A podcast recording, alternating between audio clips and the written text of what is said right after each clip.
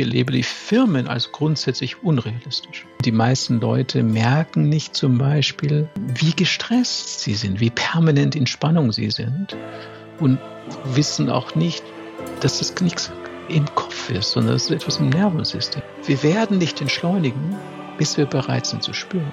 Also viele Leute spüren sich einfach nicht mehr und die bemerken nicht einfach, bringt das wirklich was oder nicht. Die effektivste Intervention am Arbeitsplatz ist Achtsamkeitsmeditation.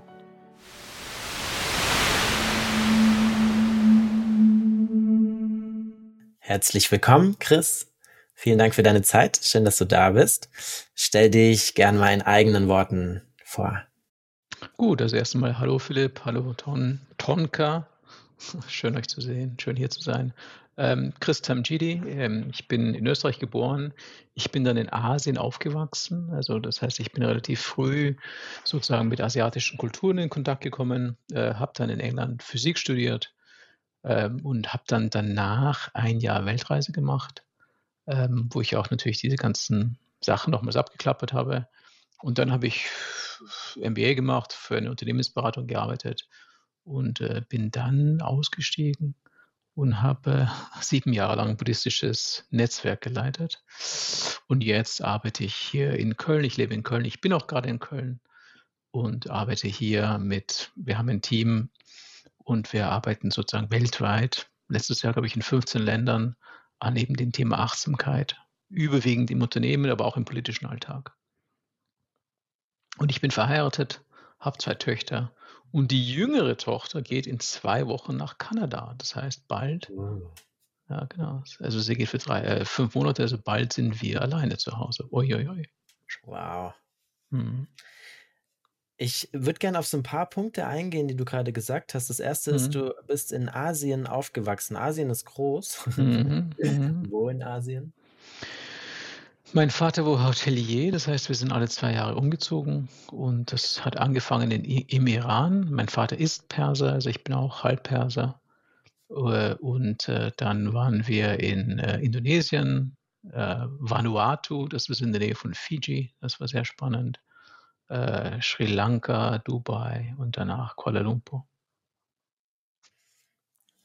Und äh, in der, bei der Weltreise später bist du dann noch mal weitere Länder besuchen gegangen, schätze ich mal? Genau, ich habe teilweise die alten Länder abgeklappert, weil ich natürlich als Kind dort schon ein sehr, ja, irgendwie abgegrenztes Leben gelebt habe. Das heißt, ich habe bewusst, habe ich Indonesien wieder besucht, also wir haben auch in Indonesien gelebt, genau. Ähm, bewusst habe ich eben Malaysia wieder besucht. Das heißt, ich habe sozusagen Südostasien abgeklappert, Indien, Pakistan. Ich habe in Pakistan sogar angefangen, interessanterweise. Und dann habe ich natürlich auch Südpazifik gemacht, also Fiji und so weiter. Weil ich, wie gesagt, einfach als, zumindest als Halberwachsener, diese Länder wieder erleben wollte und das einfach, ja, anders sehen. Mhm. Als sozusagen hinter einem klimatisierten Auto. Und du meintest dann, du hast praktisch dein, dein Studium gemacht und später sozusagen ausgestiegen und ähm, ein, ein, was hast du gesagt, einen buddhistischen nee, Netzwerk, genau. Verein? Ja, genau. Also ich war, ähm, ich habe wie gesagt in diese Weltreise, da ähm, habe ich zum ersten Mal sozusagen von Meditation gehört. Das man, man lebt vieles auf seiner Weltreise. Ich bin dann nach Thailand extra gegangen dann und war dann in einem Kloster. Ich habe dann so ein Zehn-Tages-Retreat gemacht. Das ist schon 30 Jahre her. Und dann hat es mich natürlich sehr bewegt. Das heißt, ich habe dann ähm, äh, später habe ich dann wieder einen Monat verbracht, bevor ich angefangen habe zu arbeiten. Ich habe als Unternehmensberater gearbeitet und ich habe dann in meinen sieben Jahren als Unternehmensberater habe ich nur fünfeinhalb Jahre gearbeitet und habe eigentlich fast eineinhalb Jahre auf Retreat verbracht. Also das heißt, ich habe es zwar nicht in dem Sinne perfekt irgendwie integriert, während ich gearbeitet habe, dass ich es irgendwie so tief praktiziert habe. Manchmal schon, manchmal weniger. Aber ich habe dann zumindest sehr viele Auszeiten benommen, habe dann teilweise drei Monate Retreats gemacht, ein paar Mal einen Monat und äh, habe genau dann eigentlich sehr viel Zeit mit dem Thema verbracht. Und das war dann auch natürlich dann der Punkt, also ähm, wo ich vom einen sozusagen ja, Weg in den anderen gesprungen bin. Also wie gesagt, aus dieser Beratungswelt, ich war bei Boston Consulting, äh, aus dieser Beratungswelt bin ich dann direkt in die buddhistische Welt reingesprungen. Und wie sah diese Welt dann aus? Also wie war dein Alltag dann? Also genau, ich habe, ähm, es waren 65 Zentren in ganz Europa und auch Asien war ich verantwortlich. Ich war der sozusagen Director, also in, wir hatten eben Büro in Köln, da war auch das sozusagen die Zentrale für Europa. Und es war ganz interessant, ganz am Anfang haben, haben sozusagen alle Leute gesagt, oh, juhu, da ist jemand, der kennt sich aus mit Business, der wird jetzt alles richten. Ähm, und, und ich habe eher ernüchternd gesagt, nee, also ich sehe nicht wirklich, sondern ich glaube, eigentlich in dieser Achtsamkeitstradition ist das, was man wissen muss über das Thema führen und über, ähm, ja, wie man sozusagen so eine Welt aufbaut. Das fand ich sehr interessant. Also ich habe mich eben sehr viel damit beschäftigt aus dem Gesichtspunkt von der Achtsamkeitstraditionen, von der buddhistischen Traditionen, wie soll Führung aussehen, wie kann man so eine Welt eigentlich organisieren. Und genau, ich hatte dann, ich habe viel die Zentren besucht. Wir hatten auch ein, ein Chateau in Frankreich, dort wo eben längere Programme stattgefunden haben. Und ähm, ich habe halt einfach, ja, wie gesagt, wir hatten ein Team von vier Leuten. Wir haben halt einfach ein Netzwerk von 65 Zentren irgendwie versucht zu leiten, zu unterstützen, voranzutreiben. Eine Frage zu den ähm, Zentren. Mhm. Vielleicht kennt man die ja. Also welches, welches, ähm, welche Tradition ist das? Genau, also es ist recht bekannte Shambhala heißt die Tradition, also eine tibetisch-buddhistische Tradition, genau. Also die nach äh, Trungpa Rinpoche. Genau. Ja. Genau. Ja. Und ähm, das hast du gemacht bis wann? Das habe ich gemacht bis 2009. Und 2009 war einfach, war für mich dann sozusagen sehr klar, ich wollte vor allem diese zwei Welten von mir zusammenbringen. Das heißt, ich fand das schon sehr interessant eben. Also es ist etwas sehr, ja, irgendwie schon tief prägendes, wenn man vollzeitig äh, Buddhist ist. Ich habe immer gescherzt, ich bin der erste weiße bezahlte Buddhist, den ich kannte, oder einer der ersten weißen bezahlten Buddhisten hier in Europa.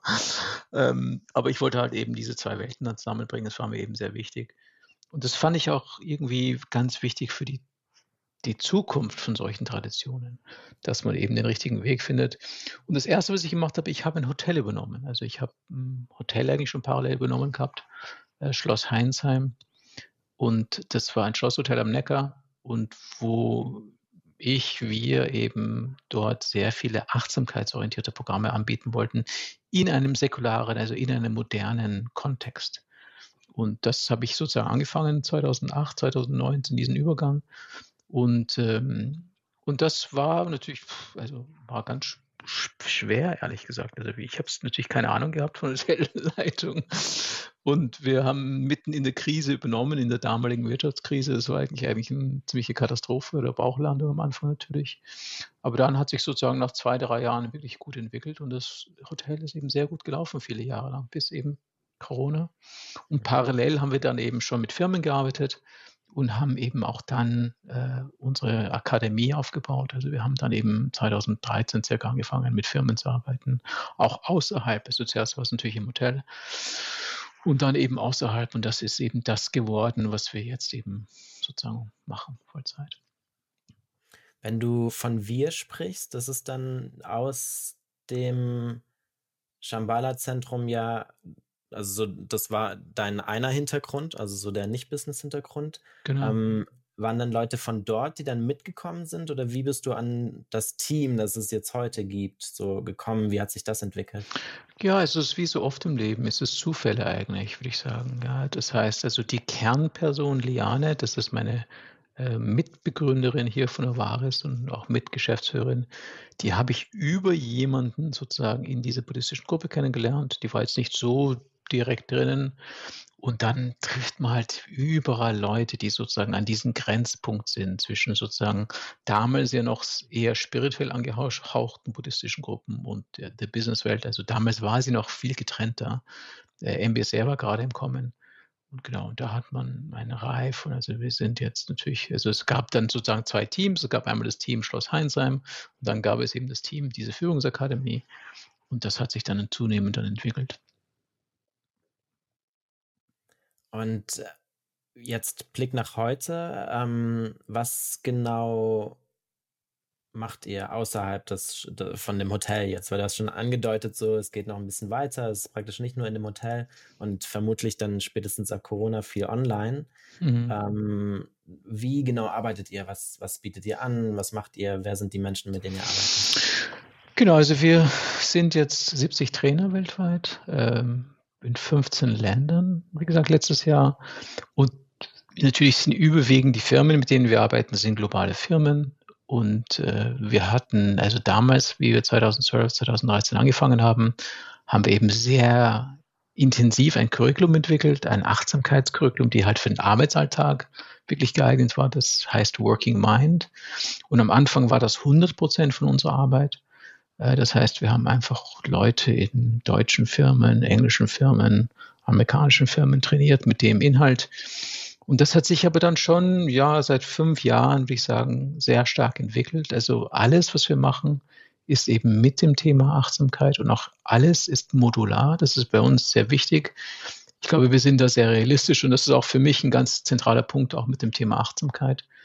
Also für mich, ich sehe Achtsamkeit wirklich als sozusagen Betrachtung der Realität. Ja, das ist sozusagen meine Sichtweise auf Achtsamkeit. Also das ist jetzt nicht irgendwie ein Medikament ist, um Stress zu reduzieren, sondern fundamental ist eigentlich eine Methode, die Realität genauer zu betrachten, zu beobachten. Das heißt, also Achtsamkeit ist wirklich realistisch in meinen Augen. Und das heißt, auch wenn man mit eben im Unternehmensalltag arbeitet, sind die Anforderungen meist komplett unrealistisch. Bitte macht's mal was, was irgendwie magisch helfen wird. Und, äh, und das ist sozusagen das, was wir machen. Wirklich mit Firmen reden, was wollt ihr für Effekte haben? Und seid ihr euch bewusst, dass das heißt, die Leute müssen üben, ja, was immer sie üben. Und das setzen wir dann um in Programmen, die teilweise sehr groß sind. Wir haben mit einer Firma 30.000 Leute in zwei Tages Workshops betreut und setzen es um halt in Programme, dass die Leute einfach üben. Vor allem üben mit dem Thema Achtsamkeit äh, und mit den ganzen Methoden, die daraus entstehen. Und die Überschrift ist dann manchmal Resilienz oder ist manchmal ist die Resilienzführung oder Überschrift ist Führung. Also alles rund um die eigentlich die Entwicklung von unseren menschlichen Fähigkeiten ähm, ja, in einem prosozialen Kontext. Das ist sozusagen das, was wir machen. Und das machen wir auch mit sehr, sehr viel Forschung. Also wir haben auch schon äh, relativ viel publiziert, auch in Forschungszeitschriften. Ja, und das ist sozusagen ein zentraler Punkt, glaube ich, von dem, was wir machen, ist, dass wir eigentlich Achtsamkeit sehen als Weg, die Realität anzuschauen. Und ich erlebe, und das ist, finde ich schon, ähm, würde ich sagen, ist ein bisschen provokativ von mir, aber ich erlebe die Firmen als grundsätzlich unrealistisch. Ja? Also oft komme ich in einen Raum und die sagen, Herr Tamjidi, hier ist die harte Welt und was machen Sie mit diesem esoterischen Thema? Und ich drehe den Spieß meistens um. Ich sage, ihr seid die, die, die total unrealistisch sind, ja. Weil erstens mal, wenn ihr glaubt, dass ihr Sachen verändern könnt, ohne mit dem Geist zu arbeiten, total unrealistisch. Und zweitens, so wie ihr Sachen angeht, ist auch total unrealistisch, ja. Also, äh, ganz einfaches Beispiel jeder Hochleistungssportler weiß, dass man eben keine Leistung aufrechthalten kann ohne Erholung, Entspannung, Regeneration. Das weiß jeder einzelne Sportler und ihr redet ständig über Hochleistung und redet nicht über Regeneration oder Erholung oder Entspannung. Und das ist fundamental unrealistisch. Und da bin ich da relativ direkt und sage das denen auch so. Und das ist sozusagen das, was wir machen, dass wir dann relativ ja, evidenzbasiert sagen, okay, was wollt ihr kultivieren? Okay, was sagt die Evidenz? Wie leicht ist das kultivierbar? Und apropos, wusstet ihr, und das ist schon auch ganz wichtig, es gab vor kurzem eine Metastudie, die in England gemacht worden ist von der National Institute of Health and Care Excellence. Das ist etwas sehr renommiertes, offiziell sozusagen von der Regierung appointed. Äh, und die machen ja auch die ganzen Assessments von Depressionen, welche Intervention ist am besten für Depressionen und so weiter. Und die haben eben neun Monate Review gemacht und festgestellt, dass die effektivste Intervention am Arbeitsplatz ist, ist Achtsamkeitsmeditation. Das ist auch etwas, also was ich den Firmen gerne sage und sagt mal, habt ihr das wahrgenommen, ja? Weil oft ist es so, ja, erwähnen Sie das Wort Achtsamkeit nicht. ja, okay, kann ich machen, aber es ist das effektivste Methode. Wollt ihr realistisch sein oder nicht? Und so, und das ist, was wir machen. Und wir arbeiten eben auch recht viel in der Politik. Also einer unserer sozusagen größten Tätigungsfelder ist die Kommission, Europäische Kommission und alle 51 Institutionen der Europäischen Union. Also wir arbeiten für alle. Wir haben sozusagen einen Rahmenvertrag für alle.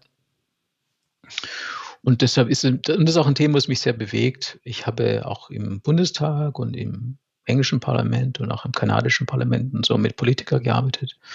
Und das ist die gestressteste Spezies Mensch, die ich je getroffen habe. Ähm, und das ist natürlich interessant, wenn man sich überlegt, dass diese Menschen die Verantwortung haben für unsere Entwicklung als Gesellschaft und zur gleichen Zeit eigentlich sehr gestresst sind und relativ wenig Selbststeuerung haben. Das ist keine Kritik an die, aber sie haben sehr wenig Selbststeuerung, sehr wenig eigentliche Fähigkeiten, und das ist mir etwas, was im Herzen liegt. Ich habe eine Frage, wenn du über Selbststeuerung was gesagt hast. Mhm. Ähm, meinst du nicht, dass die Menschen in den Westen eigentlich sehr viel Selbststeuerung haben durch, durch so viele Regeln, wie man sich dann irgendwie verhalten muss in der Gesellschaft, wie ist angenommen, wie muss, es ist irgendwie, es gibt so viele Regeln, helfen die nicht für so eine Art von Selbststeuerung? Nee, also ich denke nicht. Ich sehe das ein bisschen anders. Ich glaube, Selbststeuerung ist für mich einfach zum Beispiel jetzt in diesem Moment, habe ich die Fähigkeit, mein Nervensystem zu regeln. Ja? Oder habe ich die Fähigkeit, meine Aufmerksamkeit zu regeln? Wo geht meine Aufmerksamkeit hin oder nicht? Ja? Oder habe ich die Fähigkeit, meine Emotionen zu regeln? Oder auch meine Wahrnehmung? Ja? Also, das sind solche fundamentale Aspekte von wie wir funktionieren. Und die meisten Leute merken nicht zum Beispiel, wie gestresst sie sind, wie permanent in Spannung sie sind und wissen auch nicht, dass das nichts im Kopf ist, sondern das ist etwas im Nervensystem. Ja? Das heißt, sie haben das grundsätzliche Instrumentarium, wie der eigene Geist funktioniert, nicht wirklich verstanden. Und deshalb sind sie nicht wirklich, steuern sie sich nicht selbst. Also es gibt zwar natürlich viele Regelungen von außen und die wir auch teilweise alle akzeptiert haben und auch nach denen wir funktionieren, aber das ist für mich nicht Selbststeuerung. Wenn ihr mit Unternehmen redet und du hast gerade schon schön beschrieben, wie ihr dann manchmal so ein bisschen Kontra gebt und ähm, ein bisschen also ver versucht realistisch darzustellen, was einen erwartet, beziehungsweise was man reinstecken muss und dass man da regelmäßig was machen muss, sonst bringt es nichts, sich das einmal anzuhören. Ähm, wie reagieren denn die Unternehmen drauf? Weil die wollen natürlich die Effekte, also so ich, ich denke, das sind an sich sind sie ja offen, wenn sie schon an dem Punkt sind, ähm, mhm. mit, mit euch zu sprechen.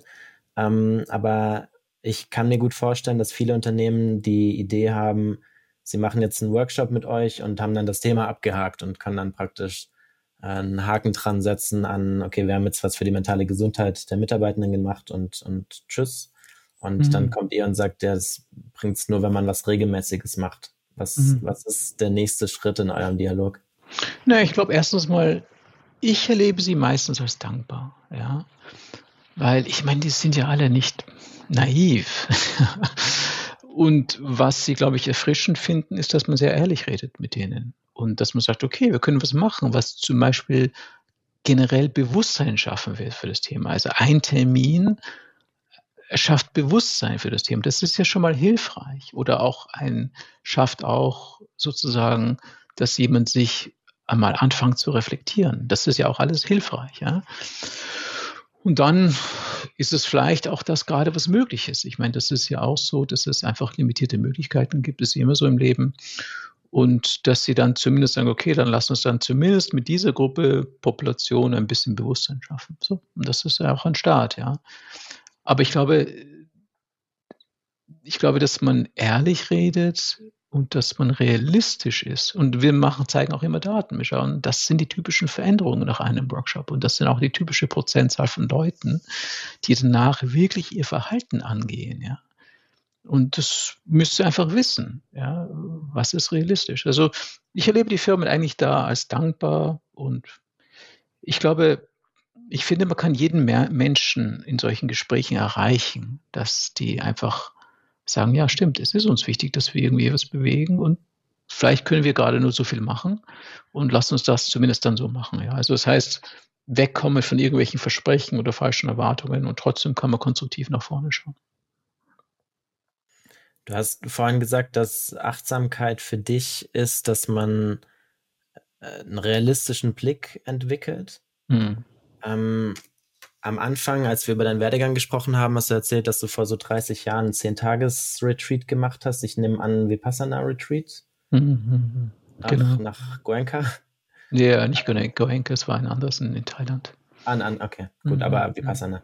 Mhm. Ähm, in, in den Traditionen wird ja Vipassana auch äh, beschrieben als die Dinge sehen, wie sie sind. Mhm. Ähm, mhm. Spielt das eine Rolle für dich, dass das praktisch so am Anfang deines Werdegangs ähm, gleich dein, dein eher so erster Eindruck von achtsam zu sein und von der Praxis ist? Und hast du das praktisch, also war das so der erste Funke und der trägt sich jetzt durch und das ist praktisch die Art und Weise, wie du heutzutage eben immer noch ähm, das Thema Achtsamkeit äh, betrachtest, statt als irgendwie Wellness-Programm oder so, sondern eben einen realistischen Blick entwickeln? Hat das, ähm, gibt es da einen Zusammenhang oder ähm, wie würdest du das einordnen? Genau, also ich glaube schon, das war ein wichtiger Moment. Also ich habe Physik studiert, Quantenphysik.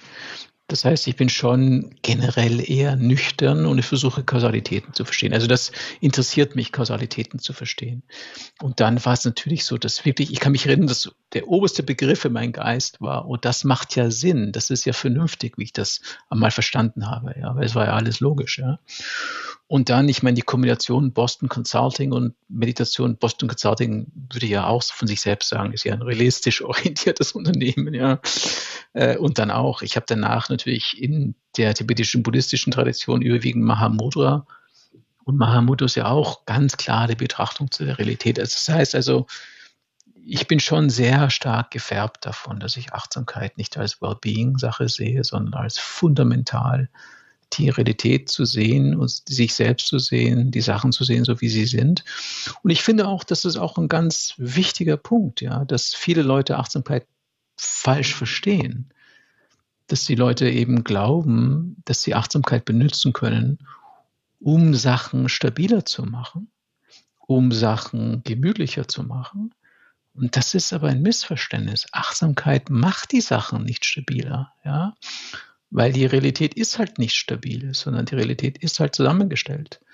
Und äh, ich glaube, das ist schon ein ganz wichtiger Punkt, äh, an dem wir sind, wo jetzt Millionen von Leuten angefangen haben mit dem Thema Achtsamkeit, aber nicht wirklich vorankommen, ja, weil sie eigentlich ein falsches Verständnis haben.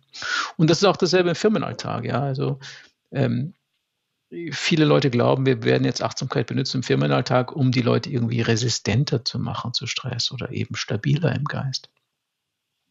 Ja, klar, ist eine Art Nebeneffekt, aber vor allem geht es darum zu verstehen, dass die Sachen eben veränderbar sind. Ja, also was heißt, wenn du, ich meine, wenn man ein bisschen tiefer im Buddhismus ist, könnte man sagen, das, was die Firmen ständig sagen, VUCA, also volatile, uncertain, complex and ambiguous, ist ja nichts anderes, als dass die Sachen interdependent sind, dass die egolos sind und dass die somit veränderbar sind. Ja, also ich glaube, das ist schon ein ganz wichtiger Punkt, an dem wir sind, gerade mit dem Thema Achtsamkeit im Unternehmensalltag. Wollen wir wirklich sehen, die Sachen so wie sie sind? Ja, das heißt, dass die Firmenalltag wird nie stabil werden. Der wird unstabiler und unstabiler werden, weil die Sachen hochkomplex und gegenseitig abhängig sind. Ja, und die Frage ist dann eben, ähm, werden wir uns damit wohlfühlen? Ja? Also ich habe Podcast gestern gehört mit Bernardo Kostrap. Und er benutzt den Begriff uh, Vertigo of the Infinite, der von Milan Kundera kommt. Also die Vertigo, also die Bodenlosigkeit, das, die Angst vor dem Fallen im Angesicht des Endlosen. Ja. Und äh, da gibt es ja auch von Trungpa Rinpoche ein schönes Zitat. The bad news is you're falling out of an airplane without a parachute. The good news is there's no ground. Ja. Und ich glaube, das ist das, also ich glaube, wenn Achtsamkeit im Unternehmensalltag oder generell bei vielen Menschen sich entwickeln will oder muss, dann müssen die Leute richtig verstehen, worum es geht, ja. Äh, und eben, dass man sich anfreundet mit Unsicherheit und mit, dass die Sachen eben keinen fundamentalen, keine Essenz haben. Und das ist eine interessante Reise, die uns bevorsteht. Und das ist, glaube ich, auch, was auch hinter diesem Thema Agilität und Resilienz im Unternehmensalltag angedeutet wird, aber die Firmen wollen es auch noch nicht verstehen. da ist noch ein weiter Weg. Das finde ich sehr spannend, weil du so ähm, ja, buddhistische Kon Kon ähm, Konstrukte praktisch in die, in die Businesswelt reinbringst, ohne es ja so zu nennen. Also jetzt zum Beispiel VUCA als Shunyata oder so. ähm, und äh, das allerdings ist natürlich ein super langer Weg. Also das ist ja dann auch nichts, was man in einem Acht-Wochen-Kurs irgendwie abhaken könnte. Nee, absolut nicht, genau. genau. Und also das ist, ja. Ja, und ich glaube, das ist auch die Reise, die uns bevorsteht. Also was schon interessant ist, also ich bewege mich in einem Feld, in dem die, das hauptsächliche Lernen von vielen Leuten im Unternehmensalltag stattfindet. Ja, also das ist einfach das Feld, in dem ich mich bewege. Das ist nicht die gesamte Realität der Welt heute, aber im Unternehmen, die Leute, die in diesen globalen Unternehmen arbeiten, das verbraucht so viel Energie von denen und ist auch so herausfordernd, dass eigentlich das meiste Lernen, was sie eigentlich durchgehen, wird getriggert durch das Unternehmen. Ja? So, das ist jetzt, ich möchte jetzt nicht sagen, dass das gut ist, aber das ist in dieser Welt, in der ich bin, so. Das heißt, dass die, das Lernen im Arbeitsalltag ist eigentlich das, das zentrale Weg, wo Leute irgendwie wachsen oder auch nicht. Ja. Und ich glaube, für viele Menschen wachsen sie nicht unbedingt in eine Richtung von mehr Bewusstsein oder teilweise ja, teilweise nein. Aber ich sehe schon die Chance und ich sehe auch interessanterweise, dass es unheimlich viele Firmen gibt, die auf einer kognitiven Ebene das begriffen haben. Sie haben es noch nicht auf der Spür- oder auf der emotionalen Ebene begriffen, aber sie haben schon auf der kognitiven Ebene begriffen, dass die Arbeit fundamental prosozial ist, also im Sinne von je weiser, je präsenter, je mitfühlender man wird in der Arbeit, das ist nicht schlecht, das ist keine Schwäche. Und dass die Menschen sich entwickeln müssen. Also da gibt's, wir haben mit DM gearbeitet und da hat mich ein Spruch von äh, jemand dort sehr, sehr beeindruckt. Der war verantwortlich für die Mitarbeiterentwicklung. So hieß es bei denen. Und der hat gesagt, er hat mit dem DM-Gründer mal darüber gesprochen und der DM-Gründer hat gesagt, ja, wir betreiben äh, Drogeriemärkte, damit die Menschen etwas haben, an dem sie sich entwickeln können. Ja? Sehr, sehr profunder Satz. Und ich glaube schon, da gibt es mehr und mehr Firmen, man wird mehr und mehr davon sehen, an Firmen, die eben versuchen, eben, ob es jetzt mit den verschiedenen Methoden sind, ich, äh, einfach das zu, zu begreifen, dass die Komplexität, dass die Interdependenz pro-soziales Verhalten verlangt. Also auch wenn man in die Strategiewelt reinsteigt, die moderne Strategiewelt von McKinsey, BCG ist sehr ökologisch geprägt. Das heißt, dass Firmen eben nicht erfolgreich sein können, wenn sie nicht verstehen, dass sie sich eigentlich in einem Ökosystem bewegen. Und Ökosystem hat bestimmte Regeln. Du musst einen Benefit für die anderen bieten im Ökosystem. Also du musst einen positiven Beitrag leisten, sonst wirst du nicht überleben in dem Ökosystem. Ja. Also schon sehr interessant, auch wie die reden. Das heißt, dass es Firmen gibt, dass es Denk Strategiedenker gibt, dass es äh, Unternehmensentwickler gibt, die das sehr stark begreifen, dass Unternehmen ein Platz sein werden muss, wo sich Menschen entwickeln ja, wo sich Menschen positiv entwickeln das prosoziales Verhalten sich entwickeln muss.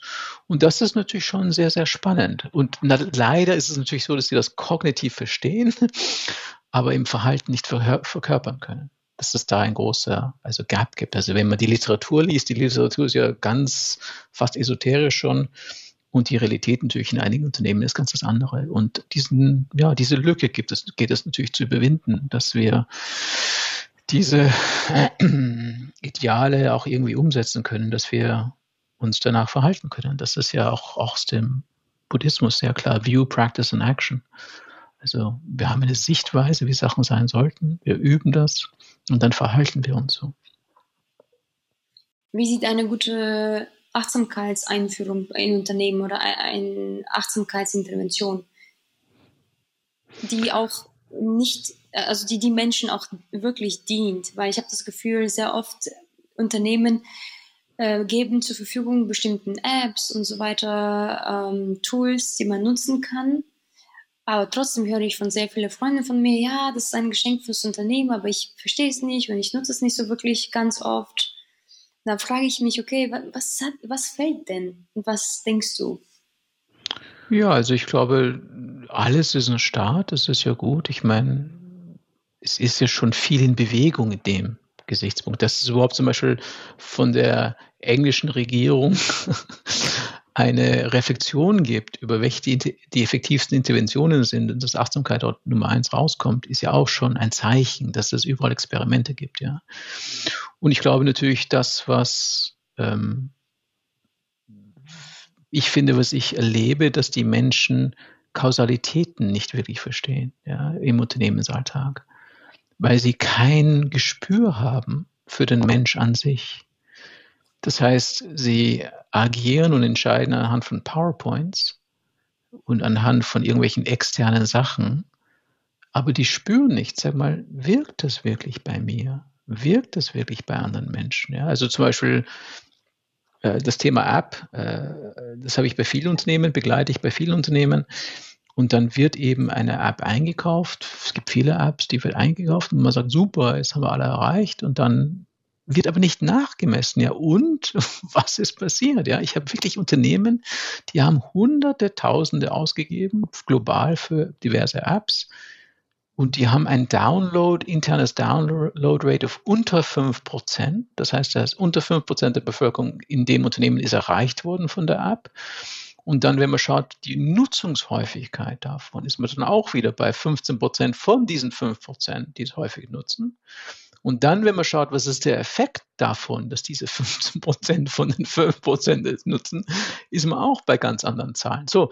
Und diese analytisches Vorgehen, finde ich, fehlt in diesem Bereich sehr. Ja, das heißt, es gibt zwar eine Intention, was zu machen und man macht was, aber man ist eben nicht realistisch. Ja? Und, und das ist äh, super Start. Also es gibt viele gute Apps, die auch echt auch gut sind. Ja? Also es geht jetzt nicht darum, dass die Apps nicht gut sind, sondern für das, was sie sind, sind sie gut. Ja? Aber wenn man wirklich schaut in die Forschung, also es gibt auch Best Practice Reviews über Wellbeing Interventions, also was funktioniert bei Wellbeing.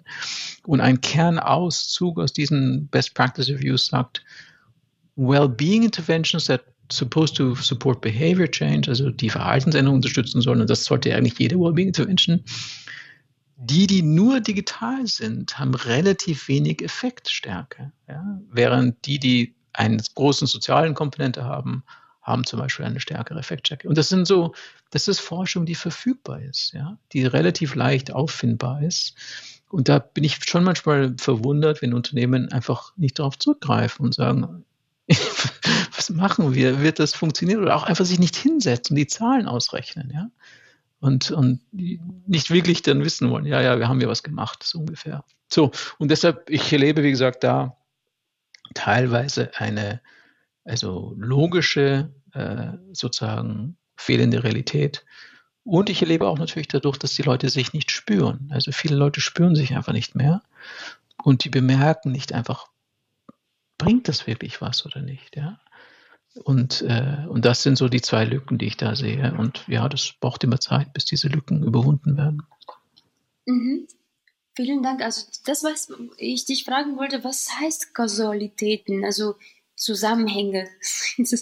Äh, aber, aber wie versteht man dann Zusammenhänge? Ist es dann die Studie zu lesen, zu verstehen, es hilft? Weil, weil jetzt wissen wir alle eigentlich, dass, dass Achtsamkeit so hilft. Das steht auch in Magazinen, man hört das irgendwo auch in Werbungen, Wellness. Also man weiß, dass es hilft. Aber was meinst du, was meinst du mit Kausalitäten verstehen?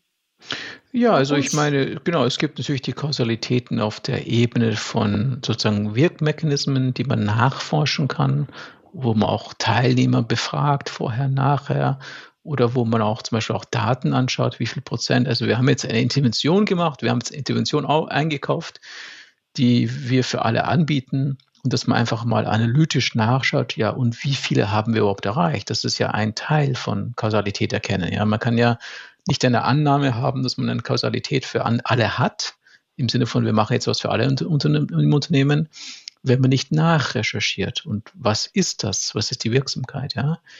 Und ein zweiter Aspekt der Kausalität, den ich noch wichtiger finde, ist, dass man eigentlich wirklich versteht, wie wirkt das? Ja?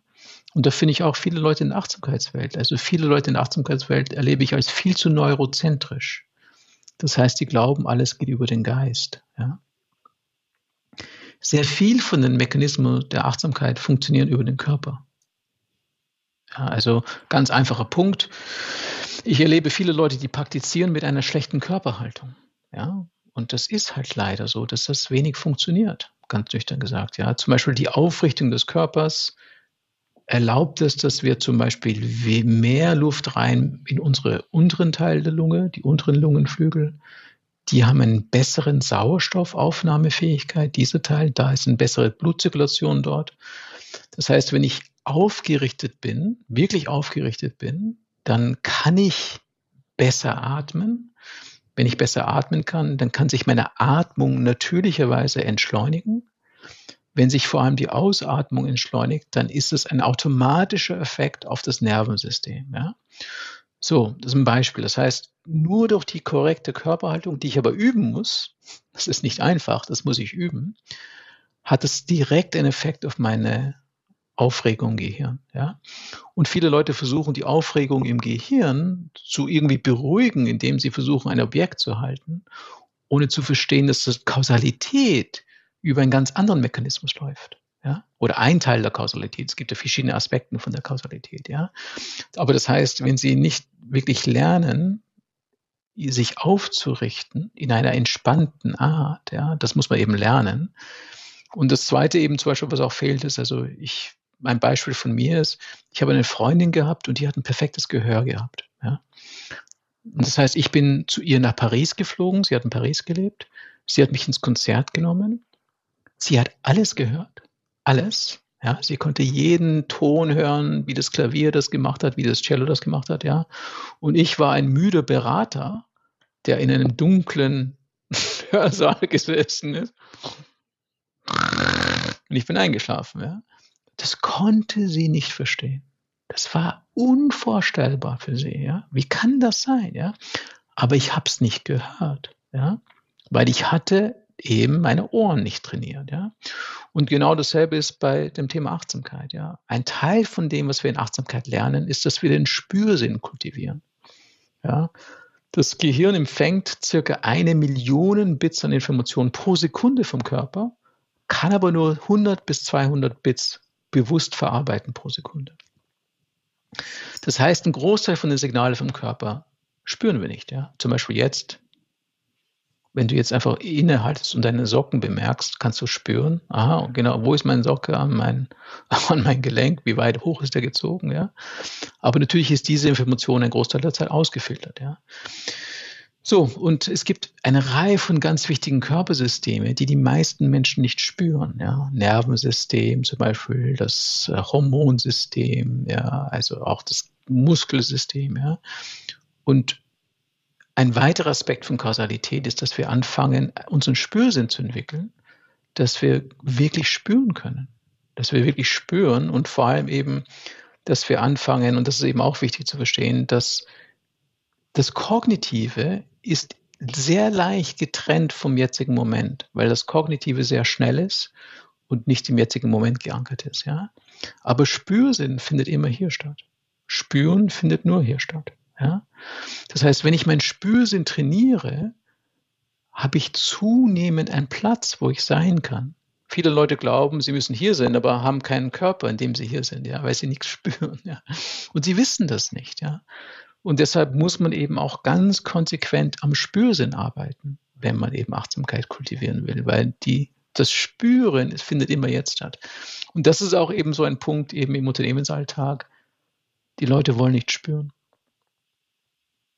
weil es zu gestressig ist für sie. Ja, wenn der Stress zu viel ist, ist nicht zu spüren eine Verteidigung gegen Stress. Das ist eine valide Strategie, die auch funktioniert evolutionär gesehen. Ja, und deshalb nochmal, das ist ein ganz wichtiger Punkt zum Thema Kausalität. Ja, wir werden nicht entschleunigen, bis wir bereit sind zu spüren. Die meisten Leute wollen entschleunigen, ohne zu spüren. Und deshalb glauben sie, dass sie irgendwie im Kopf was machen können, ohne bereit zu sein, zu wirklich ihren Schmerz, ihren Stress zu spüren. Und das ist eben sozusagen ein weiterer Aspekt von dieser Kausalitätsthematik, dass eben die Leute nicht verstehen, was muss eigentlich passieren, dass ich in den jetzigen Moment ankomme. Und viele Leute glauben, es ist einfach über dem Kopf. Ich muss versuchen, mit meiner Aufmerksamkeit hier zu bleiben, die Aufmerksamkeit hier zu halten. Ja. Aber das ist ein relativ unstabiler Weg, der mit, meistens mit Spannung, mit Tension, Attention verbunden ist. Ja. Während der Weg über Spüren ist ein Weg, der oft ungewohnt ist am Anfang, der auch Unsicherheit auslöst, aber der eben viel mehr eher die Leute in den jetzigen Moment bringt. Und deshalb eben zurück zu deiner Frage, was ist Kausalität? Also für mich ist einmal Kausalität extern, wirklich analytisch vorzugehen, logisch vorzugehen und Sachen zu betrachten, im Sinne von, welche Population haben wir erreicht, wie viel Prozent benutzen das wie oft, wenn jemand etwas oft benutzt, was für Effektstärken hat das? Das ist ein Aspekt von Kausalität. Aber der wichtigere Aspekt von Kausalität ist die interne Kausalität. Dass ich verstehe, zum Beispiel meine Aufmerksamkeit, wie funktioniert die? Ja? Und warum ist die Aufmerksamkeit so unstabil? Ja? warum ist das eigentlich passiert? Was, hat der, was ist der evolutionäre Grund dafür? Und nur wenn ich diese Sachen verstehe, kann ich überhaupt mit Aufmerksamkeit wirklich arbeiten. Ja? Und da finde ich es auch in der Achtsamkeitswelt ist es sehr wenig Verständnis eigentlich von, wie diese Sachen funktionieren. Mhm. Genau das wollte ich dich fragen. Danke für, dein, für deine Antwort. Sehr oft im Unternehmen, ähm, also nicht nur, auch Privatpersonen, würde nachgefragt, vielleicht Kollegen sprechen miteinander okay, meditiert, also ich, ich gebe nur ein Beispiel für ein kurzes Gespräch. Ähm, zwei Kollegen erzählen sie sich, dass einer auch regelmäßig meditiert äh, und das andere auch und jeder hat eine eigene Erfahrung gemacht, aber dann keiner ist sicher, was sollen die genau spüren, weil du hast gesagt, dass es Spüren sehr wichtig ist, was passiert mit dem Mensch. Und dann, dann gibt es eine Erwartung, eventuell, wird erfüllt oder nicht erfüllt. Was denkst du, ist es bei den meisten Personen und wie geht man damit um? Weil wenn man wenn, wenn man zum Beispiel erwartet, dass man was spürt, aber nicht weiß, ob es richtig oder falsch ist, dann es kann sein, dass auch die Erfahrung davon beeinflusst wird und es kann sein, dass es eigentlich eine negative oder positive Erfahrung ist. Was ist deine Meinung dazu? Genau, also ich finde es eben schön, wie du es beschreibst und ich meine, ich erinnere die Leute einfach immer wieder, dass das Gehirn das komplexeste Ding im bekannten Universum ist. Ja? Also wirklich, also die Anzahl, ich kann den auch gerne vorrechnen, wie viele Nervenzellen im Gehirn es gibt, wie viele Verbindungen und so weiter. So. Und das ist eben so, als ob ich jetzt plötzlich im Amazonas-Dschungel stehen würde, ja. Und die meisten Leute haben eine Hoffnung, dass ich jetzt einfach jetzt hier geradeaus in den Dschungel reingehen werde. Dort finde ich dann eine super schöne kleine Oase mit einem Stein, wo ich mich gemütlich hinsetzen kann. Und das ist Achtsamkeit, ja. Und das ist aber blind für wie interessant der Dschungel ist, ja, dass der Dschungel ja so viel interessante Geräusche, Vögel, Bäume, Geruche, Licht und Schatten und so weiter hat, ja. Und die Leute finden dann ab und zu diese Lichtung und setzen sich hin und glauben, ach, das ist es jetzt, ja. Oder sie finden sie eben nicht, ja. Aber beides ist nicht hilfreich. Ja, ob du sie findest oder nicht, ist nicht hilfreich, sondern eher wichtig ist, dass du überhaupt anfängst zu bemerken, wie interessant der Dschungel ist.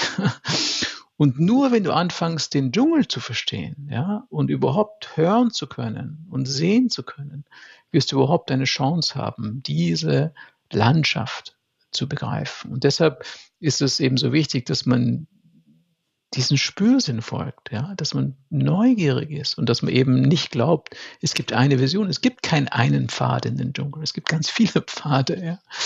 Und aber so ist es auch im Leben, ja. Ich meine, die Leute wollen, dass man etwas ganz einfach macht, ja. Und what's the hack? What's the mental hack? Was ist die Toolbox, ja? Und ich meine, das ist unrealistisch. Ja. Natürlich muss man den Leuten helfen, dass sie Schritt für Schritt gehen können. Aber wenn jeder sein Leben ehrlich anschaut, dann weiß man, dass es eigentlich ganz viele Wege gibt. Und genauso ist es auch in der Praxis.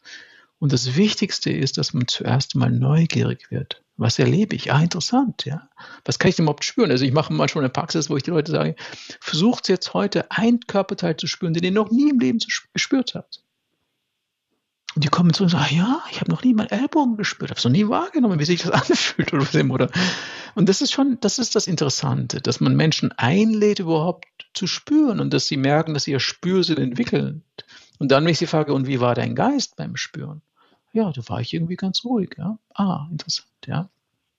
Und das ist, glaube ich, eben in dieser heutigen Instrumentalisierung, wo wir versuchen, alles gleich zu instrumentalisieren, dann machen wir das so klein. Wir machen diesen Dschungel so klein.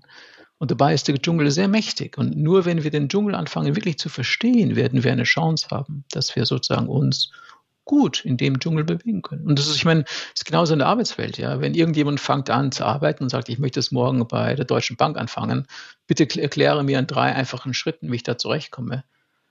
Das ist doch ridiculous, ja, sondern man weiß, du, es gibt ganz viele Sachen, was willst du zuerst machen und hier ist mal deine Aufgabe, fang mal damit an, ja, also, aber es ist, viele Sachen im Leben sind komplex, die Leute beherrschen Komplexität in vielen Aspekten ihres Lebens, wahnsinnig gut. Und äh, sie müssen sich einfach öffnen, auch dafür, dass die Sachen auch im Geist kompliziert sind.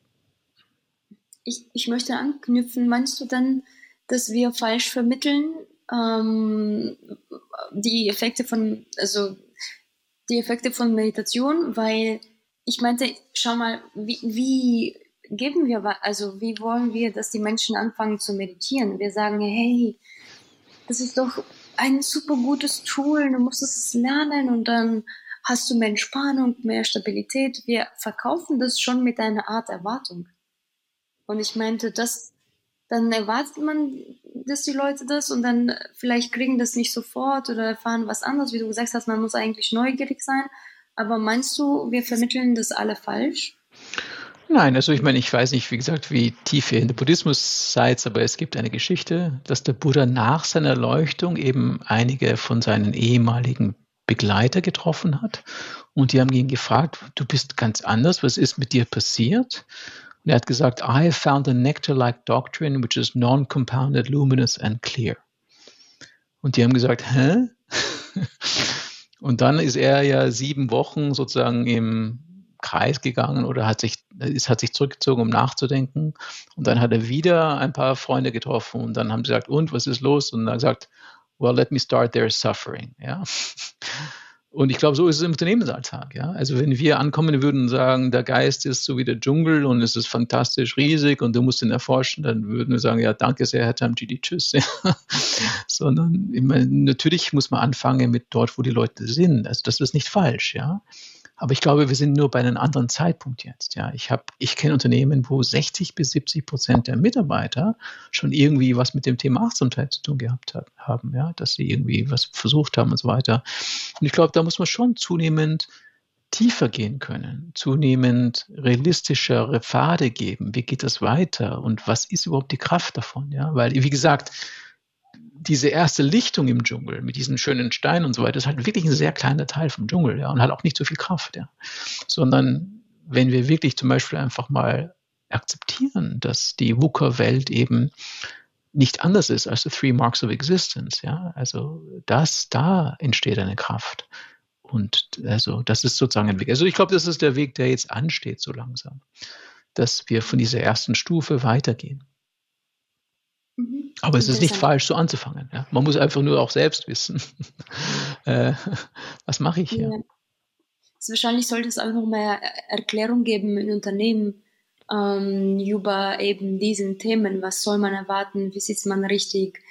Ähm, ist manchmal, man, man verpasst ja diese Erklärung, die von erster Stufe ist, wie du gesagt hast, erstmal die Kausalitäten zu verstehen und dann weiterzugehen mit so einer Art von Praxis, Routine, ob man dann mit App meditiert oder mit Lehrer, dann hilft es eben, das zu verstehen am Anfang und äh, keine Erwartung zu haben, sondern auch neugierig zu sein.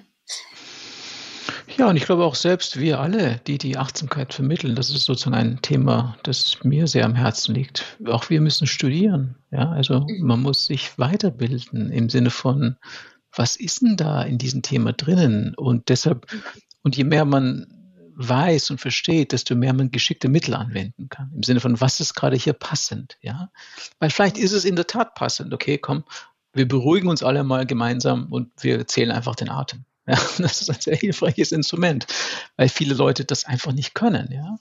Aber vielleicht ist auch anderes angebracht in anderen Situationen. Und je mehr wir selbst ein Repertoire haben, desto mehr wir selbst gut entscheiden können, was ist jetzt sinnvoll oder was nicht. Mhm. Ich habe noch eine Frage bezüglich, meine letzte Frage, um anzuknüpfen für diese, für diese äh, zu diesem Thema. Du hast gesagt, mh, mm, dass man das Unternehmen auch messen sollen, ob das hilft oder nicht.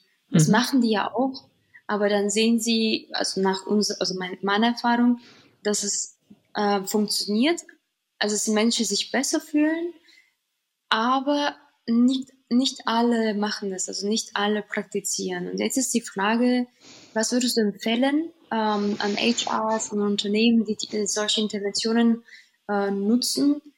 Was können die machen, sodass dass die Mitarbeiter eben diesen Tools auch nutzen und die Mitarbeiter unterstützen, eine Routine zu entwickeln?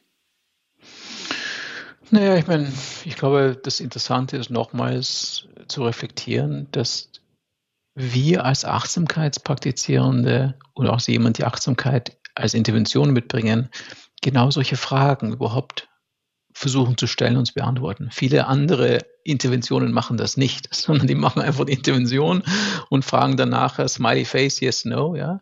Also das heißt, ich finde, die Teilnahme an Achtsamkeitspraxis ist eigentlich höher als die Teilnahme an vielen anderen Interventionen.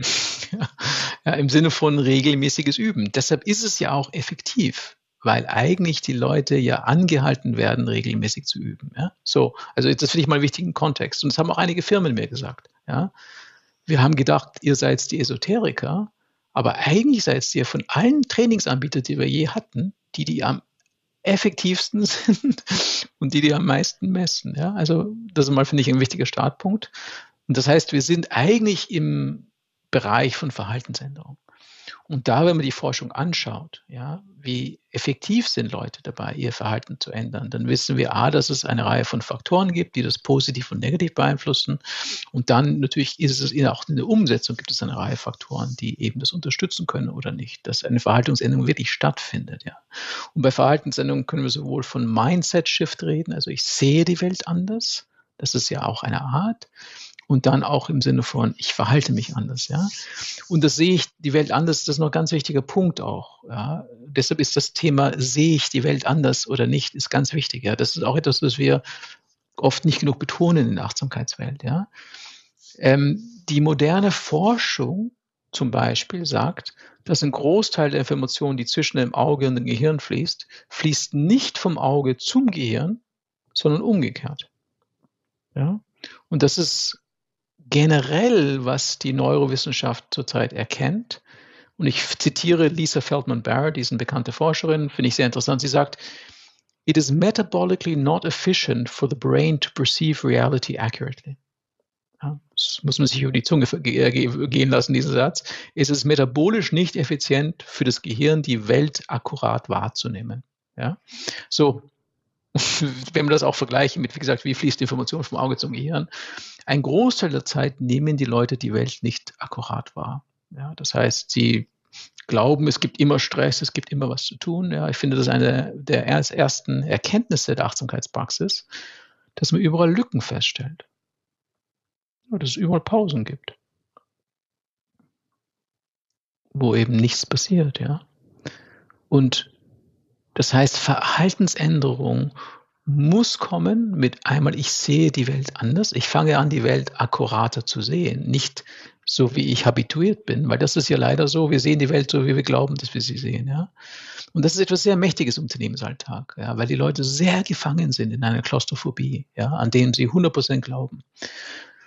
So, das heißt, man kann denen helfen, indem man einfach mal überhaupt sie einlädt, Sachen anders zu sehen und anders wahrzunehmen. Und man kann denen eben helfen, dass man hilft, Verhalten zu verankern. Ja?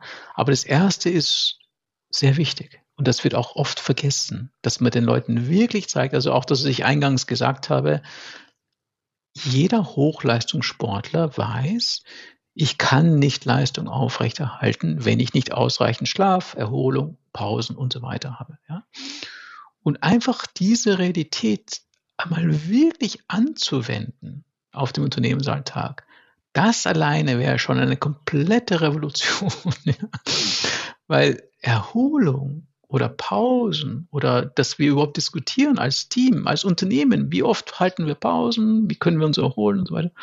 Passiert ja nicht, sondern es gibt ja immer nur die Diskussion, wie können wir Leistung steigern. Ja?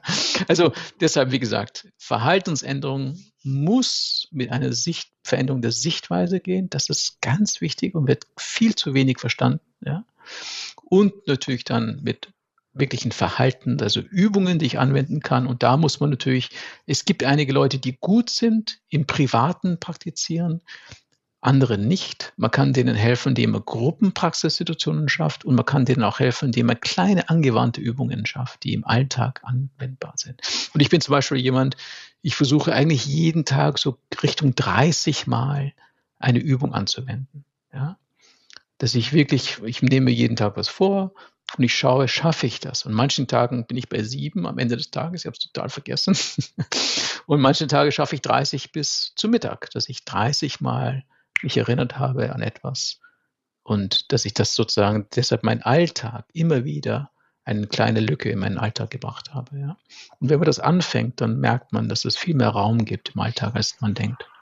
Du hast jetzt gerade schon so ein bisschen was erwähnt zur, zur eigenen Praxis. Das wäre für mich noch so eine abschließende Frage vielleicht gewesen. Ähm, vielleicht ist es damit schon beantwortet, dass das deine Praxis ist, aber ähm, wie, wie bist du selbst praktisch als Praktizierender und vermutlich eben auch als Schüler? Ähm, ja. Genau, also ich finde das sehr wichtig.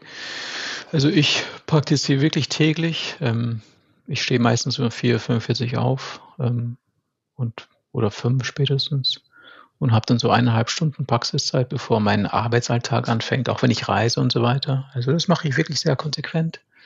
Ähm, ich habe letztes Jahr auch geschafft, fast jedes Monat, also zehnmal letztes Jahr, ein Retreat zu machen von mindestens fünf Tagen. Ähm, also ich nehme auch diese Zeit raus, ähm, weil ich ich bin da fest überzeugt, äh, dass das wichtig ist. Ja, und dann versuche ich natürlich, das in den Alltag zu bringen, eben mit solchen Übungen. Ich glaube, ich würde von mir selbst sagen, ich bin kein begabter Praktizierender. Ja, also es gibt, ich kenne Leute, die anfangen und tack. Bei denen geht einige so. Ähm, meine Co-Direktorin ist so eine, der kann meine Praxis geben. Die mag noch so komplex sein und die hat die innerhalb von, keine Ahnung, ein paar Tagen verstanden und auch umgesetzt. Ähm, also bei mir ist es harte Arbeit oder zumindest glaube ich, ist das mein, mein selbst äh, limitierendes Denken, aber was immer. Also das heißt, es ist schon ein wichtiges Thema für mich, dran zu bleiben und ich bemühe mich auch jetzt wieder mehr zu studieren. Ich habe eben vor eineinhalb Jahren wieder angefangen, viel, viel mehr zu studieren. Und das ist sehr hilfreich. Also ich vergesse immer wieder, wie wichtig das Studium ist weil man einfach Sachen immer wieder versteht, die man sonst, also man fängt an, die Landkarte des Dschungels. Studium ist die Landkarte des Dschungels, muss man einfach so sagen, ja. Und ich glaube, die Gefahr ist bei vielen Menschen, dass sie einfach durch den Dschungel herumstolpern, ohne wirklich sich Landkarten zu nehmen und die erklärt zu bekommen. Und da gibt es jetzt wirklich gute Texte heutzutage, muss man einfach echt sagen. Da ist vieles passiert. Und ich kann nur jedem empfehlen, also äh, wirklich zu studieren. Das hilft einfach sehr. Sprichst du von Selbststudium oder hast du auch einen Lehrer?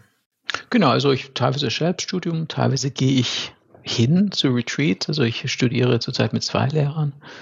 Und, und das ist, ja, das ist eben ganz wichtig, dass man sozusagen diesen Input bekommt. Super. Okay, dann ähm, vielen Dank für die Zeit, vielen Dank für die ganzen Ausführungen. Ich fand das sehr spannend und erhellend, auch gerade wie man eben die ja, buddhistische Konzepte ganz, ganz weltlich und in die, in die ähm, ja, Businesswelt auch übersetzen kann, auch wenn das ein dort natürlich genauso langer Weg ist, da wirklich ähm, voranzukommen, nichts, was man irgendwie mal an einem Tag oder zwei erledigt hätte. Ja, die letzte Zeit, bevor deine Tochter nach Kanada geht, wünsche ich euch, äh, dass ihr da irgendwie viel Zeit miteinander verbringen könnt. Danke. Und ja, danach eine ja, nicht zu stille Stille oder eine angenehme Stille. genau. Genau, ich bin auf diese Phase sehr gespannt. Genau. Danke sehr, ja. war sehr schön mit euch. Ja. Ähm, und auch sehr schön, dass ihr das machst. Das ist eben schon sehr wichtig, solche Themen. Ich höre sehr viele Podcasts. Also ich bin jemand, der zwei, dreimal die Woche irgendwie einen Podcast höre, weil ich das einfach sehr hilfreich finde. Und danke sehr, dass ihr das macht. Es war schön, mit euch Zeit zu haben. Danke, Chris. Vielen Dank. Vielen Dank.